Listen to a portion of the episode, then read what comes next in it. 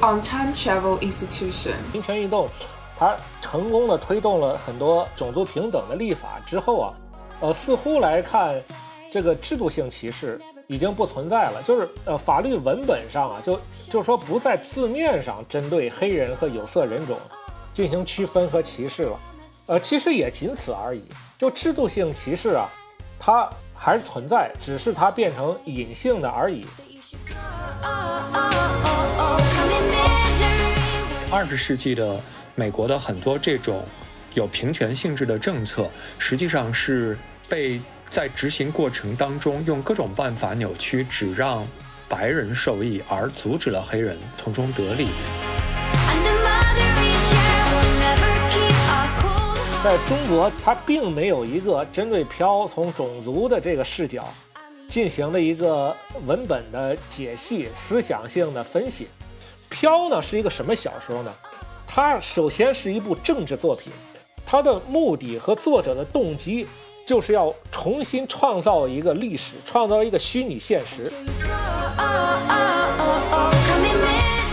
所以一提到这个南非呢，他认为这就说明黑人。这个种族素质低下的一个经典案例，就是以前啊，南非在种族隔离时期，那这个时候呢，呃，各方面都很好，科学技术达到发达国家水平了，呃，证据是南南非都能自己造核武器，然后啊，经济不错，呃，是一种市场经济啊，自由竞争，然后治安啊也挺良好啊，大家就安居乐业，看上去就挺像一个像什么澳大利亚呀。或者德国啊，这么一个社会，这么一个场面，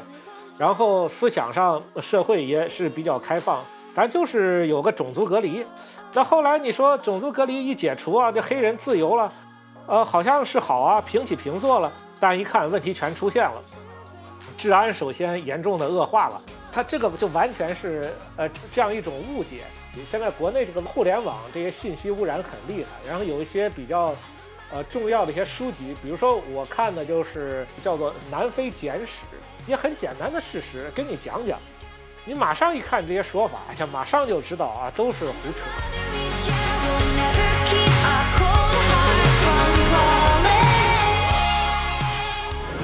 您正在收听的是无时差研究所。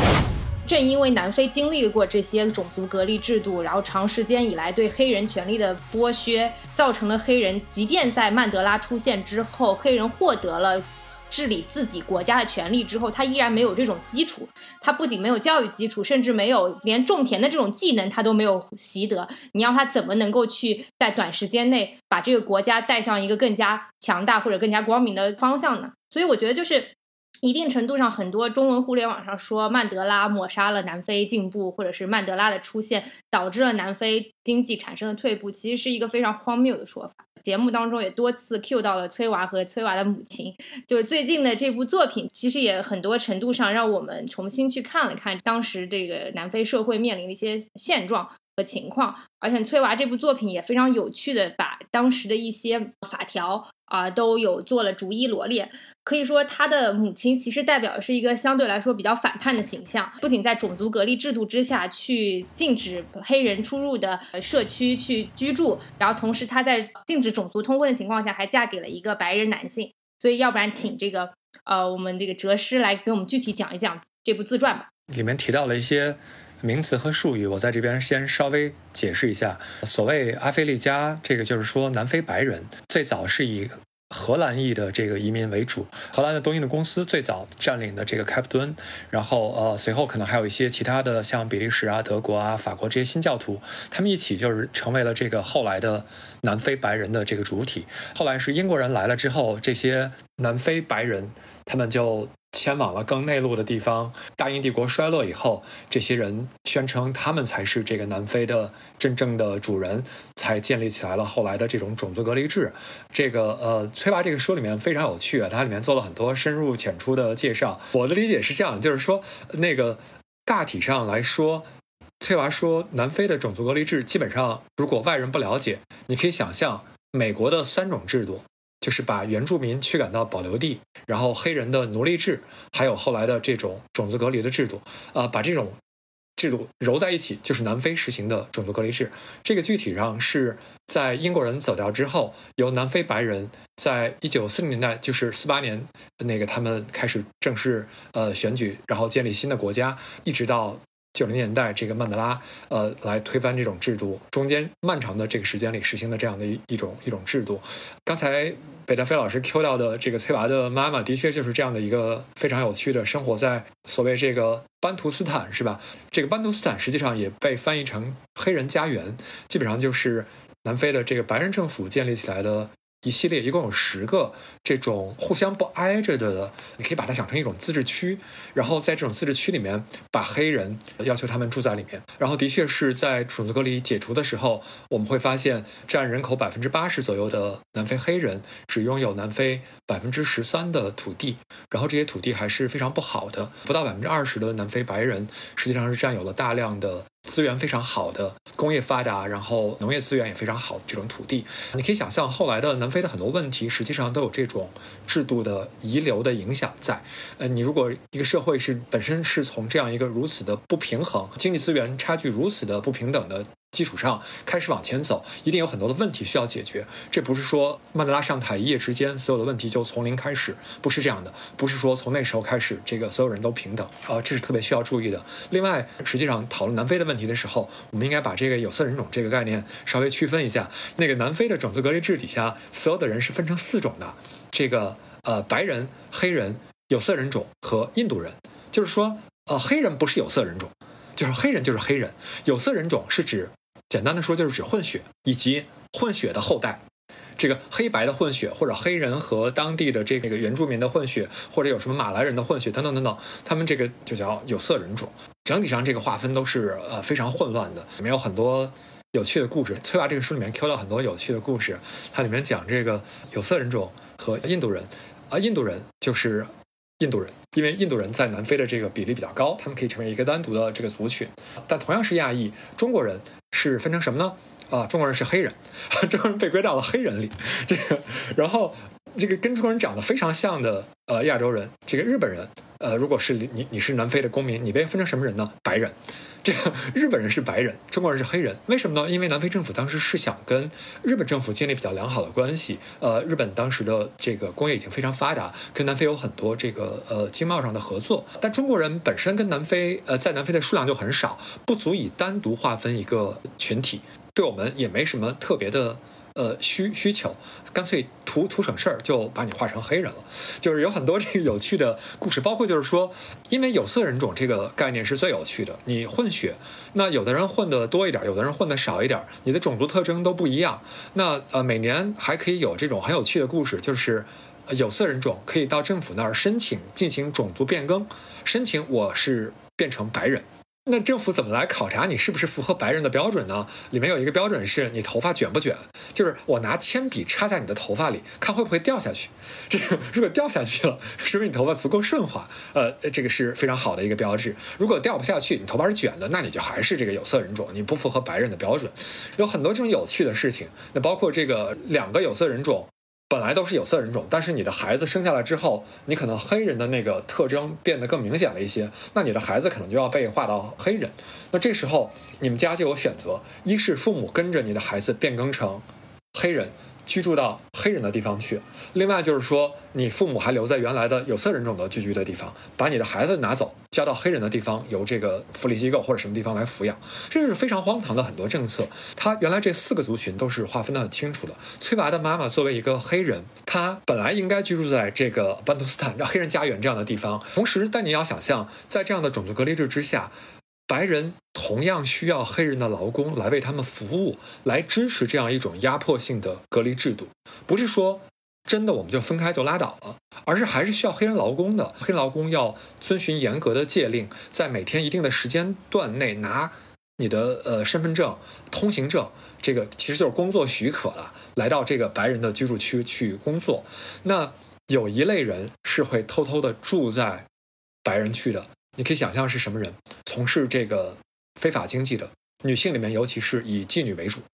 实际上，崔娃的妈妈就是住在有一些黑人的妓女偷偷租的这个房子这个房东非常好心给他匀了一间，让他和这些住妓女们作为邻居就住在一起。当然后来就是她嫁给了呃，不能说嫁给了这个黑人和白人的性行为都是违法的。这是为什么？这个崔娃这本书名字叫做《天生有罪》，因为他本人的存在就是他父母的一个罪证。就是虽然有色人种是一个合法的这个。呃，族群的分类指的是有色人种和有色人种的孩子是合法的身份，但是你作为直接的黑人和白人的孩子，虽然你是有色人种，但这证明你父母是有罪的。这个就导致了很多非常那个崔娃的视频讲了很多就是有趣的事情，就是他他他平常跟着他妈妈过。他想跟他爸爸见面，只能在室内没有人的地方。如果在街上，他们一起去散步，他爸爸要走在马路对面，他走在这边。就有他小时候有一次不懂事，冲着他爸爸喊爸爸，然后追着他爸爸想想过去找他爸爸，他爸爸就吓得往前跑，他就要一直在后头跟着喊爸爸，然后追他爸爸在街上跑。然后后来这个他妈妈还想了一个办法，怎么样带他出去散步？有色人种的有色人孩子是合法的，那他妈妈当时就教了一个有色人种的。女性的朋友散步的时候，让崔娃跟着这个有色人种的朋友在前面走，他妈妈跟在后面，好像他妈妈是这个有色人种的保姆。是形成这样的一种关系，他们才能出去散步。崔娃说，如果有时候他的这个朋友没有时间带他散步，他妈妈带他出去在街上走，本来是抱着他的，但如果警察或者什么人他感觉到有危险，就只好把崔娃赶紧扔下。崔娃说，就好像他妈妈抱着的不是一个孩子，是一袋大麻，就是是一个非法的物证，就是有很多这种非常荒唐的故事在这个书里面都有体现。就是说，除了你想象这种不平等的经济政治的制度。造成什么样的对后来的这种制度性的遗产之外，你可以想象这种制度本身，就从它本身的价值而言，它是不是一个非常值得批判？即便从它本身而言，就值得去把它推翻，再来讨论其他的政治经济的走向的这样的一种制度，我觉得是完全是应该的。这个制度是非常非常荒唐的。他这个书里面就是用很多。自己身边的这个故事就介绍了很多这种社会制度，就非常有趣。就包括我们说的这个黑人家园，它里面的学校叫班图学校。这个班图学校不教科学，不教历史，然后没有什么公民教育，它着重教的是什么度量方法、农业知识，就是嗯怎么怎么种土豆，怎么铺路，怎么耕地，怎么切木头。就是政府就就直说这个这个班图人不适合。就是黑人不适合学这些历史和科学，你教他们点农业知识就行了。崔娃就很有趣，就说这个英国人在的时候，教会学校实际上是教这些东西的，就是什么英文啊、文学啊、医药啊、法律啊这些东西，教会学校是教的。然后他就说，这样一想，这个后来的南非白人政府还挺值得表扬的，就是。表里如一啊！崔妈说，这个英国人的概念就好像是说，如果这个猴子能学会像人一样说话一样走路，那么可能他真的跟人差不多，你就要给他这个人的一些待遇。但是南非的这个白人种族主义者。这直接反应就是说，猴子看什么书啊，对吧？这个人非常诚实，就说你就是奴隶，为什么要给奴隶教育呢？你为什么要给奴隶教拉丁语呢？对吧？就是呃，崔娃就写了很多这样的像段子一样的故事，但你从这这些黑色幽默里面，你可以看到很多这个非常。实际上是沉重的、惨痛的这种历史，我觉得非常推荐大家读这本书。就是他本来是一个这个脱口秀演员，他语言非常诙谐有趣，然后他同时又有这种很好的社会学的视角。我觉得就是通过这些那个好玩的故事，他其实介绍了很多这种我们不了解的这种历史和制度。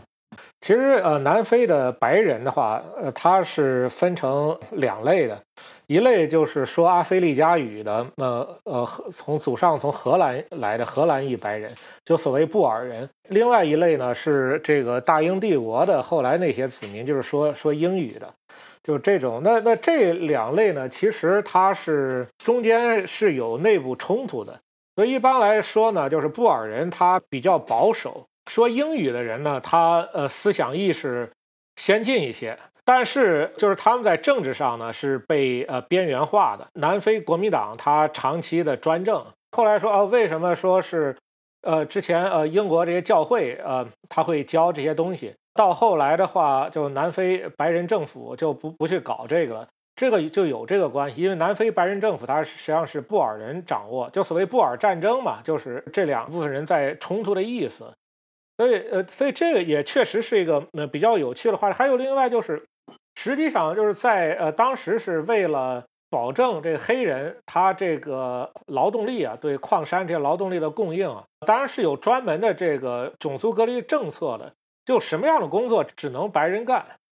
是吧？什么样的工作你就是是黑人黑人才能干？比如说一些呃管理的职位啊，这样的一些岗位，就不许黑人干这样的岗位，呃，就直接就是呃禁止，在很长时间内都是这样的。所以其实一后来一直到这个八十年代的时候，就有一些在南非的一些跨国公司，比如说美国的一些公司。那他也是为了就是自己的一个形象问题，就有点像现在 HBO 他下架那个《乱世佳人》一样，他自己在公司内就解除了这个种族隔离，好像也提拔了一些这个黑人，你也能做一些管理岗位。然后当时这个在法律上好像还呃比较复杂，这个详情我就不太清楚了，但这也是历史的一个片段了。对，大英帝国当时的政府是推行过一些这个废除奴隶制的政策的，跟这个母国的这种政治制度和政治思想比较接近。呃，然后后来的这个呃南非白人，呃，就是之前的阿非利加人，实际上是又重新把这种实质上的奴隶制和种族隔离制又建立起来。这里面就的确非常复杂。为什么说所有的制度都有遗产？而且它的遗产会很长久，就是说，你之前在种族隔离的时候，没有人仔细来，可能也不被允许来仔细的讨论和反省跟种族有关的历史，包括其他国家相关的历史，比如像，呃，纳粹大屠杀也好，或者美国的种族制也好，这些历史是没有人教授、没有人讲授的，不能讨论的。那等到种族隔离结束以后，这种。制度会有什么遗产？我觉得翠娃这书里面讲了一个非常好笑的故事。翠娃有段时间迷恋这个跳舞，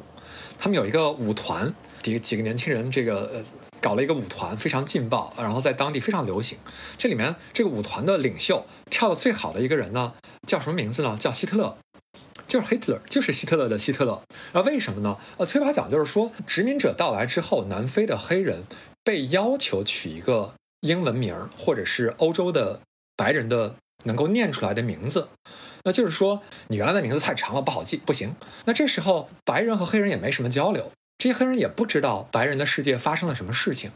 就是。南非很多黑人是不知道希特勒是谁的。缺乏讲，究他的祖父认为希特勒就是一种坦克，你知道吗？要会讲一台希特勒，就是呃，因为觉得这个希特勒是一个很强大的东西嘛，帮着德国打赢了很多仗，而且他们的印象里面，这个希特勒太强大了，就以至于黑人要去帮着白人打仗，打希特勒。如果白人都要屈尊请黑人来帮着自己打仗，那他的对手肯定是一个特别强大的人。所以就是说。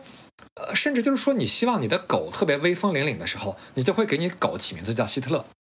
就希特勒是一个挺常见的名字。就是崔娃说他自己的朋友里面名字有有叫希特勒的，有叫拿破仑的，就是这种人是吧？就非非常好玩，而且他们也不觉得这个希特勒，即便隐约知道希特勒有罪，也不觉得他多么可怕。多么罪大恶极！因为对于非洲人来说，可能是这个比利时的国王，或者是什么其他呃屠杀这个呃非洲人的这个殖民者更加恐怖一些吧。对他们并不知道希特勒是什么，他们也缺乏相关的教育。但是在这样的情况之下，种族隔离结束了。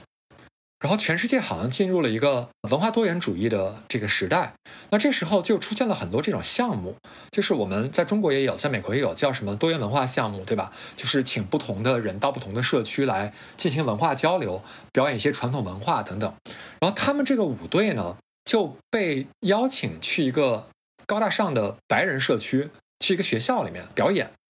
然后他们到了那个学校之后，才发现有点奇怪，这个学校叫大卫王学校。是一个犹太人学校，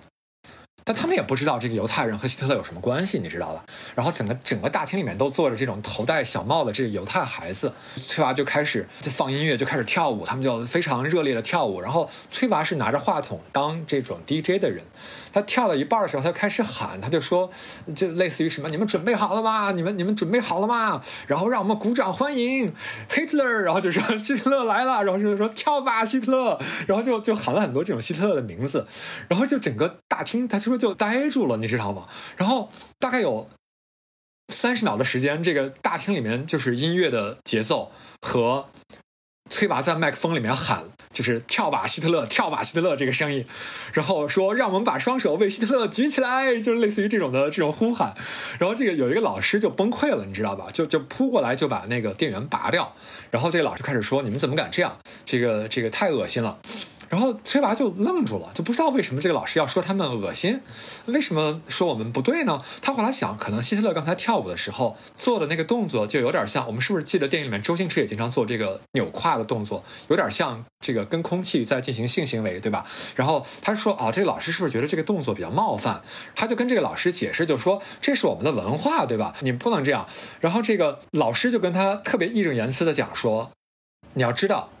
我们的人已经打败了你们这种人，我们还能再打败你们一次。这老师说的是二战的时候，这个同盟国打败了纳粹，对吧？但是在在崔娃听起来好像就是说，他觉得南非的犹太人是白人啊，他好像就听说啊，你们白人打败了我们黑人一次，还会再打败我们一次，所以他就非常生气，你知道吧？就是是这样的一个一个小故事，非常的这个戏剧化、很段子的行为。但你可以想象，不是说之前的这种。呃，你的教育方式，你的制度的完了就完了，不是的，这个制度的遗产是非常深远的。如果我们不进行具体的制度的这种讨论，具体的教育，呃，人们是不会对这种具体的行为敏感，也不会有共情，甚至会闹很多这个这个笑话。就是说，这个文化敏感是一个很漫长的，需要我们时时刻刻来谈论、来进行提示的这样的一个一个东西。对。确实是这样的，对张哲刚刚讲的，其实也说明了一个点，就是种族隔离制度确实造成了文化的隔阂。不管是不是种族隔离制度啊，或者是国家和国家之间的误解，但是历史给被压迫的民族其实都造成了很大的伤痕。所以，就是我觉得要充分讨论，然后建立在互相理解基础上，然后树立一个正确历史观念的这个原因，还是非常重要的。其实这个也也讲到了，就是说作为亚裔吧，亚裔其实在这个历史的长河当中，也是一直处于一种被误解甚至被丑化的一个这样一个地位啊。包括这个中国很多的这个好莱坞，在好莱坞影片当中出现的这种亚洲人的形象，其实在过去的这个几十年的历史当中，很大程度上都是一个相对来说比较丑化的形象，或者是一个比较奸诈狡猾的这这样一个形象出现在很多的好莱坞的影视作品里。这个是文学作品的层面现。现实情况下，这个亚裔的生存现状和这个社会地位，其实也是值得我们更加去深入探讨的。我们刚刚讲到了很多白人和黑人的关系，那我们现在其实可以讲一讲这个亚裔和黑人到底之间是一个怎样的关系？我觉得这问题也挺有意思啊。呃，但如果想要讨论明白这个问题，我们先要把亚裔这个名词给精确化一下，因为所谓亚裔包含的东西实在太多了。比如说，首先你你东亚裔就有这个呃日本人、韩国人和中国人，对吧？然后你有南亚裔，呃印巴人、印度人、巴基斯坦人，然后你还有这个呃越南人，你有老挝人。其实光是说华人这块儿的话，你又可以进一步分为大陆华人、呃香港华人和台湾华人，呃然后你更别说这个西亚的，对吧？有阿拉伯人。这个太多了，可以说每一个都都不一样，就他们之间可能完全不同。但就是因为美国它这个西方中心主义呢，就把你们全都给凑成一块儿，呃，都叫亚裔。我觉得可能大家说亚裔，其实心里想的是呃华裔怎么样？但华裔也是有这样的复杂性了，就是它呃至少就是分为包括呃呃台湾的、香港的和大陆过去的。然后又一个层面维度上又分为第一代的和第二代的，刚来的和就生在美国的这种，所以我就从一个最小的层面，就是这个第一代华人和第二代华人，他们就具有比较大的这个区别。可以说啊，嗯，你这个华人一般来这儿，就是你到第二代了，就还都是就已经比较融入美国主流的。这区别在哪儿呢？区别就在于他英语比较好。你在美国这儿出生的，你在美国这儿受教育的，就你的英语是你的母语，所以在美国的这个主流的呃媒体，这些是你获取信息的渠道。那像第一代呢，像我们这些哪怕是所谓高学历的，呃，英语绝大部分人也都是不是很过关，说还可以，但他阅读的情况不太好，就是他平时就是还是不能够以阅读。呃，英文的这个知识这个为主，比如说休闲的时候，他想看点什么东西啊，你要拿起本英文小说，比如说英文的《飘》，他看一看，他就觉得挺困难的，就不够放松，没有休闲的感觉，他就还是会去看呃中文的，就是像现在就是看呃微信这个公众号啊，就是这些很多谣言里面，所以他的头脑啊，就因为他这种信息的获取，导致他的头脑啊还停留在呃这个中国大陆，就有点像。身在曹营心在汉，所以他这个观点啊观念还是很难转化过来。所以对于像 BLM 运动啊，基本上呃第二代的这些华人啊，还都是挺支持的，呃思想也挺开放的。但这个第一代的，就像我们这样的人，在美国我们这样人就有很多看法，因为他们其实对美国这个黑人这些社会情况了解，其实很多来自于国内的那种种族主义的公众号啊。你知道吧？这他不是能够看什么《纽约时报》啊，不是这么来的。呃，所以对于这些人，包括我，我写很多东西，其实也是以这些人为我的这个心目中的假想的这个写作对象的。所以他们跟这个主流社会啊，比如他们对黑人还是比较歧视的，他们对于主流社会对白人呢，他们是比较崇尚，他们觉得我们想来美国就是想来一个白人的美国啊，这种观念还是比较普遍的。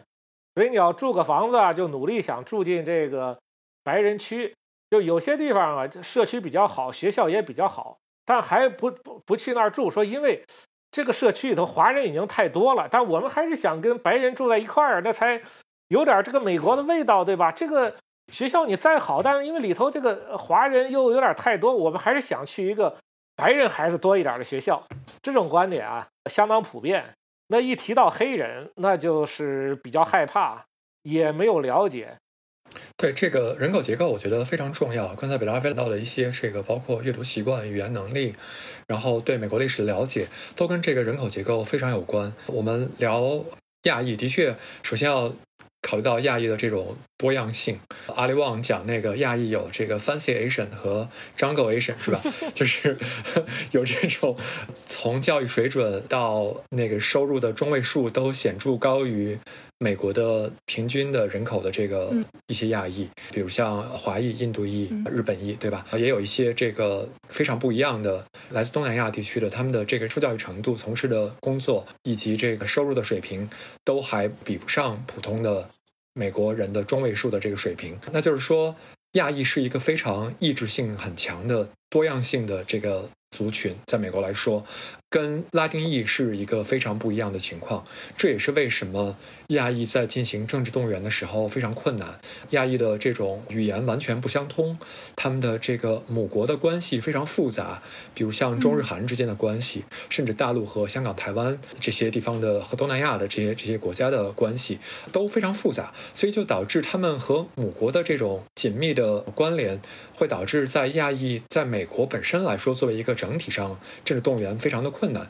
更别说他们的天生的困难是语言完全不通，不像这个拉丁裔的可以轻易通过这种西班牙语或者葡萄牙语的媒体进行政治动员，他们的同质性要强得多，这个非常不一样。另外就是今天我聊的亚裔，如果没有明确指出，我基本上指代的是东亚裔，他们居住的地方大部分都在这个东西海岸的一些大城市里面，纽约、华盛顿、旧金山、洛杉矶这些地方，对吧？这些地方本身不是这个美国政治的。的战场州不是选战特别激烈的地方，这也是在语言的进行政治动员的难度之外，一个天然的大家进行投票的热情较低的一个原因，这都是需要考虑到的。呃，另外就是刚才这个人口结构，我觉得这一点非常非常重要。绝大部分的亚裔，尤其是华裔，都是在一九六五年美国的移民法案改革之后才移民到美国的。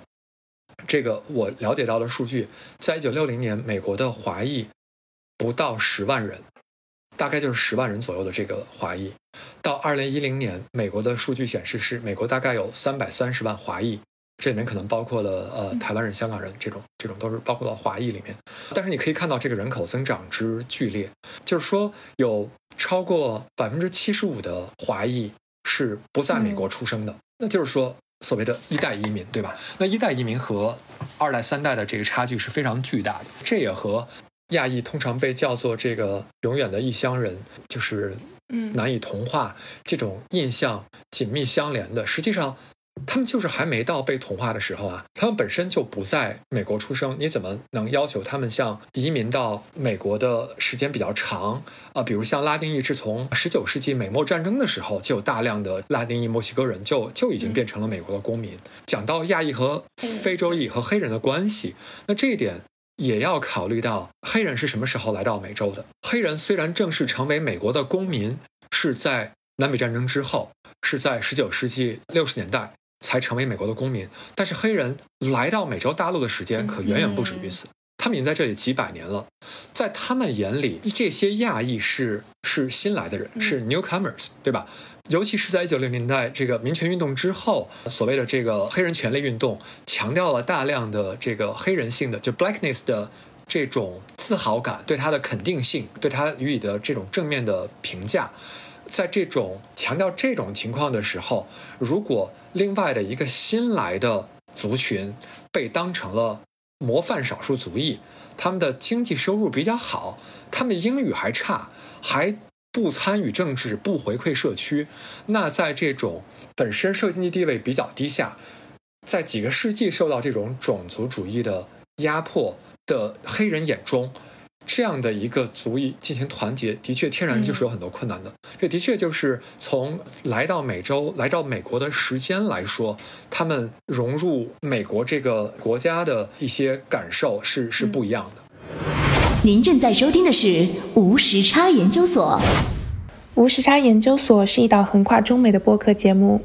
我们分居在大洋两岸，邀请各行各业的同龄人一起讨论时下中美的诸多社会现象。虽然每周都要配合着时差，以远程连线的方式录制节目，但我们每周的更新无时差，因为我们知道每一期的认真对待都会传递给世界各地的你们。如果你喜欢我们，欢迎扫描微信打赏码，或者使用爱发电给我们送来你的心意。详情请见本期节目的文字介绍。谢谢大家。这也是为什么我们想聊一聊这个，当亚裔群体跟黑人群体进行对抗的时候。呃，九二年的时候发生过一件事情，洛杉矶的黑人骚乱，要不要也讲一讲这段历史？从这个九二年洛杉矶种族骚乱的结果来看，整个的这场骚乱是非常严重的情况，大概是有呃死了五十四个人，呃受伤的有两千多个，然后有超过四千多所这个小的商铺被打砸或者焚烧，这种受损的商铺里面一多半是含义开的。很多人都知道这起骚乱的直接的原因是，呃，Rodney King 一个黑人超速开车被警察拦下来，后来发生打斗，这个四个白人警察拿棍棒把他打得非常惨，恰巧被旁边的一个好莱坞的经理人拿摄像机拍到，在媒体上引起轩然大波，最后直接引发了这场种族骚乱，并且把这个事件当成亚裔。作为无辜的受害者的一个事件在反复讲述，我觉得这可能是中文世界里面的呃有一些误解，可能还不太了解这个事件的前因后果。实际上，引发这场种族骚乱的案子，呃，是有两起，啊，Ronnie King 是一起，另外还有一起，可能有的人也听说过，是有一个叫斗顺子，是一个韩裔的老板娘吧，也是一场悲剧。她在店里面进来了一个十五岁的。一个黑人的女孩，呃，这个女孩叫 Latasha Hollins。这个 Hollins 就买了一瓶果汁，那果汁只要一块多钱的果汁，但是 Hollins 把这个果汁就直接装在了自己的书包里。这个店主斗顺子是通过监控看到了这个这个场景，但他不知道的是，这个呃哈林斯是准备给他付钱的。哈林斯的手上就握着两美元，他没有看到，他就冲过去扯住了哈林斯的背包。认为他偷窃，然后要求他付钱，然后两个人就发生了打斗。这个哈林斯就前后四次打到了斗顺子的脸，把他两次打倒。然后斗顺子其中那个有一次是拿板凳去扔这个这个 Hollins，然后没有砸到。第二次被打倒之后，Hollins 还把这个打斗掉在地上的这一罐果汁扔过去，砸在了斗顺子的身上还是身边，我不知道。反正就是有两人有非常这个剧烈的打斗。然后哈尼斯就扭转身就往外走，这时候斗顺子掏出了她丈夫放在店里的手枪，是从背后直接把哈林斯打死了，是直接打到了头。然后这是完全是一场悲剧。警察来的时候，哈林斯的手上还攥着两美元，在一场打斗完出门被打死之后，两美元还攥在他手里，非常惨痛的这样的一场悲剧。这场悲剧发生在 Rodney King 被警察暴击，并且被录下来之前的十几天吧。两个案子几乎是同时审判。Rodney King 这场案子。引发了更多的关注，的确是，这个人本来就在呃保释期间，然后呃喝酒驾车，被警察要求停下不停，继续跑，最后被拦下来，拦下来之后，他三个人，另外两个同伴都听警察的话，这个趴在了地上，呃，只有这个 Rodney King 可能是喝嗨了还是怎么样，就是不但不听话趴在地上，还站起来冲其中的一个女警察做出了侮辱性的动作，然后这个几个警察，呃，有人先上前试图用那个电。击枪把他电倒，但是那个电击枪后来被证明是电压不足，所以电了之后，这个 Round King 是没什么反应。警察就以为他吃了兴奋剂，然后就决定就是给他好好一点颜色看，就几个人把他一通暴打，打得非常的惨，刚好又被拍了下来。呃，被拍下来之后。电视台也是起到了这个煽动的作用，因为事后被证明，电视台这个在播放这个录像的时候是呃进行了前后的剪切，把 Rodney King 扑向警察的这个拒捕的这些情况是是被呃是被咔掉了，是直接播放了警察暴打他的这个这个图像。另外两场案件同时审之后的那个结局对黑人都非常不利，尤其我们这里面重点谈斗顺子这个案子，斗顺子这个案子。她持枪杀人，而且这把枪不是她合法持有，她丈夫合法持有，但不是她非法持有武器，然后故意杀人，而且这个子弹是从背后打入那个黑人女孩子的脑袋，居然只被判了缓刑，缓刑五年，呃，不用坐一天牢，然后四百个小时社区服务，然后还可能有几百美元的罚款。就是这样的一个结局，然后当然黑人是非常生气，然后继续上诉，然后上诉到这个加州的上诉法庭，一直到九二年的四月，上诉法庭维持之前法庭的判决，就是上诉法庭宣布了这个判决之后，大约一周的时间，就是 Rodney King 的这个案子的判决出来。也是四个白人警察被无罪释放，这时候洛杉矶骚乱就爆发。这时候你可以想象，韩裔社区，我即便不给你介绍他们之前的韩裔社区和非裔社区的矛盾的积累，仅凭这样两起案子，你也可以想象，韩裔社区在这里不是完全没有缘由的受到攻击，很多店铺被烧毁、被打砸，的确是有意的。韩国人的确是被 targeted。那再稍微讲一下这个案子之前韩裔和非裔的在当地的一些情况，我觉得非常有趣。就是在美国的种族骚乱或者是跟种族有关的这种暴力的事件出现，经历了一些不同的类型。在二世纪以前，大体上的类型是白人的暴徒去袭击。其他有色人种，比如在洛杉矶，白人暴徒冲到这个唐人街，杀害很多华人。这个一八七七年就有这样的事情爆发，对吧？那到了民权运动的时候，大体上是这种呃暴力行为出现在这个呃黑人的抗议者对抗的是呃白人为主体的政府和这种暴力机关，呃警察出现是这样的这个暴力对抗的。类型为主。那九二年这次是大家认为出现了这种新的种族骚乱的类型，是少数族裔之间爆发了严重的冲突。那这个是很值得大家来探讨一下，为什么韩国人的确在九十年代之前，在洛杉矶当地，甚至在全部美国都被当做了这个模范少数族裔的一个典型。他们是经济的中间人，middleman。他们是在白人开的这种大型连锁超市和这个普通黑人的这个社区之间，普通黑人是很难到这个大型的连锁超市，因为交通啊等等很多不方便的地方。然后这个韩国人是在这些非裔的社区里面，跟非裔社区很近的地方开设了很多这种小的杂货店的。在当地有大量的店主都是韩国人，这个跟韩国移民从六零年代之后大量进入到这个美国，然后韩国本地的经济腾飞，给他们了一些很好的这个社会资本和本身的金融资本，韩国人社区之间有这种金融的借贷，呃，小额的金融的借贷，呃，导致他们就很容易开启这种家族的连锁店，在那个 L A 当时就是形成了这样的一种风气，就是韩韩裔是开这种连锁店的，也取得了很好的这个经济的效果。与此同时，亚裔作为模范少数族裔被提出，实际上是一种非常。有复杂性的问题。Claire Jean Kim 提出的种族三角关系，白人、黑人、亚裔之间的种族三角关系是什么样的？就是说，亚裔作为一个第三方，出现这种原有的种族的权力结构当中，首先是被当做了一种指责或者是推卸原有的这种种族权力结构造成的社会问题的一个很好的借口。就《纽约时报》在一九四零年代、九五零年代就有专门的文章，大标题就是说，亚裔人认为这个美国的种族歧视已经减少了，类似于就是这样的这样的文章就登出来过。那就是说，亚裔人成功了，为什么成功呢？他们这个勤劳肯干、努力奋斗，而且遵循这个美国的这个法治。然后在采访的这亚裔人就是说啊，美国是这样的一个好地方啊，美国梦，只要我们奋斗，我们的梦想就能成功，我们就能实现向上的阶层跃升。那这时候自然而然的就会把矛头指向这个 underclass，就是这个美国的黑人，就是说为什么别人可以你不行？那一定是你的问题。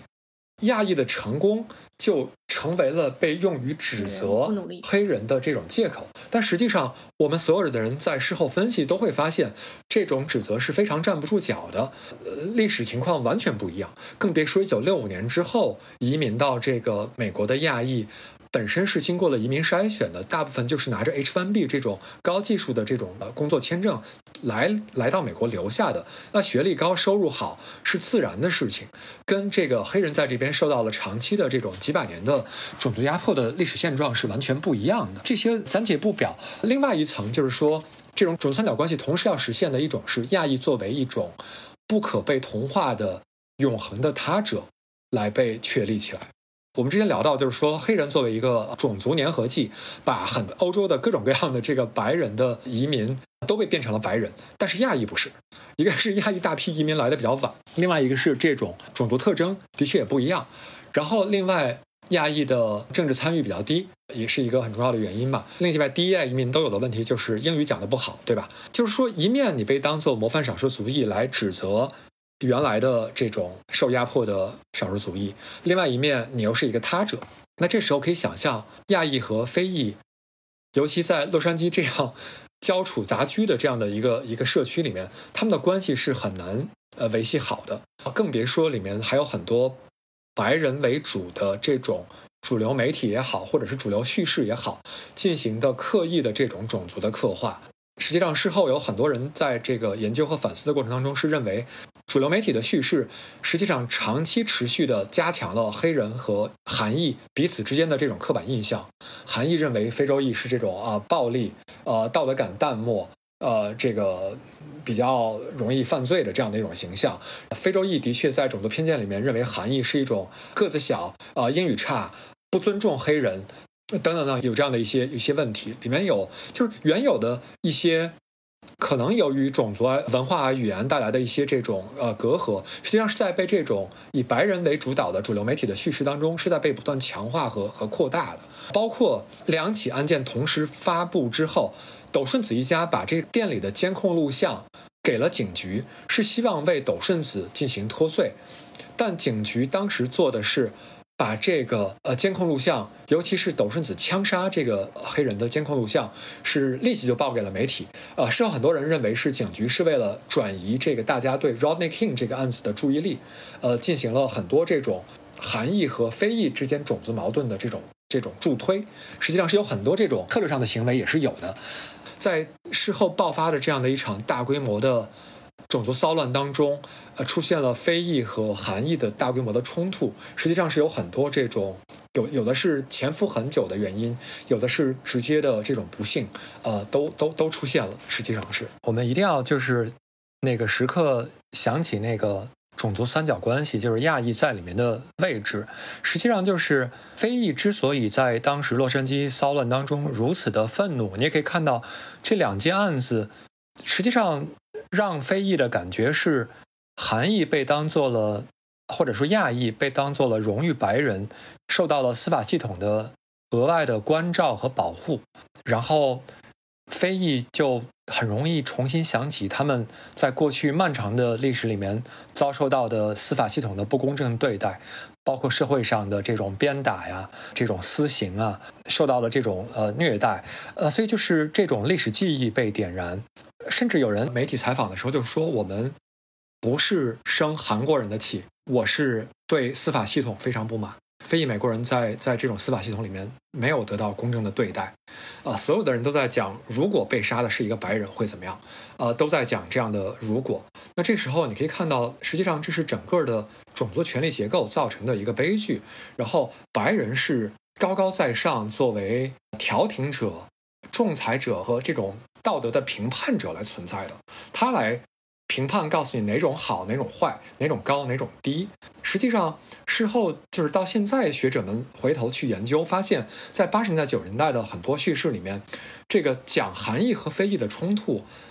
大家把这个矛头都指向了一些。现在看起来是有点奇怪的地方，都指向了一些语言上的隔阂、文化上的隔阂。比如说，这个韩国人，这个本来比较比较保守，受的是东亚这种儒家的保守的文化的教育。他们找钱的时候是不能把钱放在这个顾客的手里，这样就跟你有肢体接触，对吧？那时候用现金，他会把钱放在柜台上。但黑人会觉得你扔在柜台上，这个是对我是对我这种不尊重。他们都在找这些问题，没有人真的去反思当时的这种种族的权力结构是怎么样的。为什么么会造成含义和非裔的冲突？实际上，含义在 model minority 里面，如果你把亚裔细分的话。在现在的数据来看，华裔、日本裔、印度裔的这种收入和教育水平是高于美国的平均水平的，但韩裔、菲律宾裔这些是低于美国的平均水平的。韩裔在九六年代之后大量进入美国，是随着韩战之后进来了很多这种，嗯，不管是家属也好，还是这种呃当时为为美国政府工作的人也好，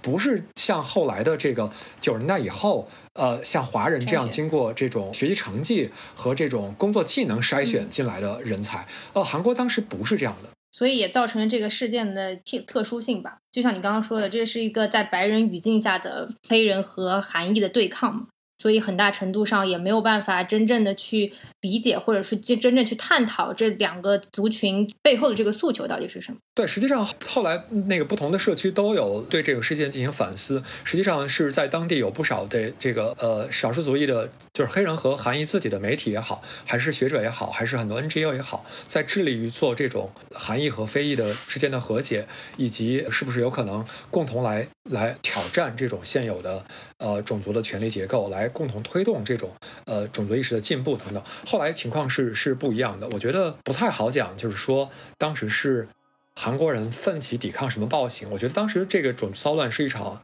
大型的种族主义造成的悲剧，实际上是这样。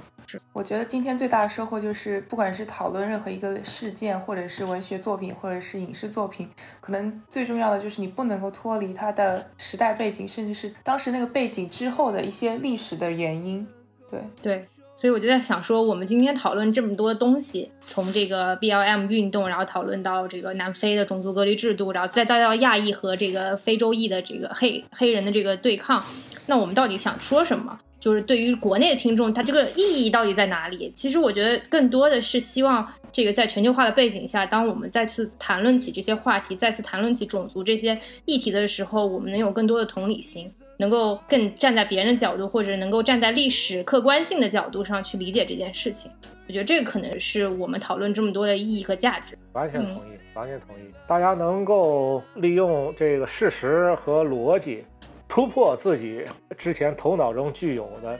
偏见，就是把其他所有人都当人看。嗯所以非常感谢飞师和哲师今天做客无时差研究所，然后跟我们一起聊了这么多。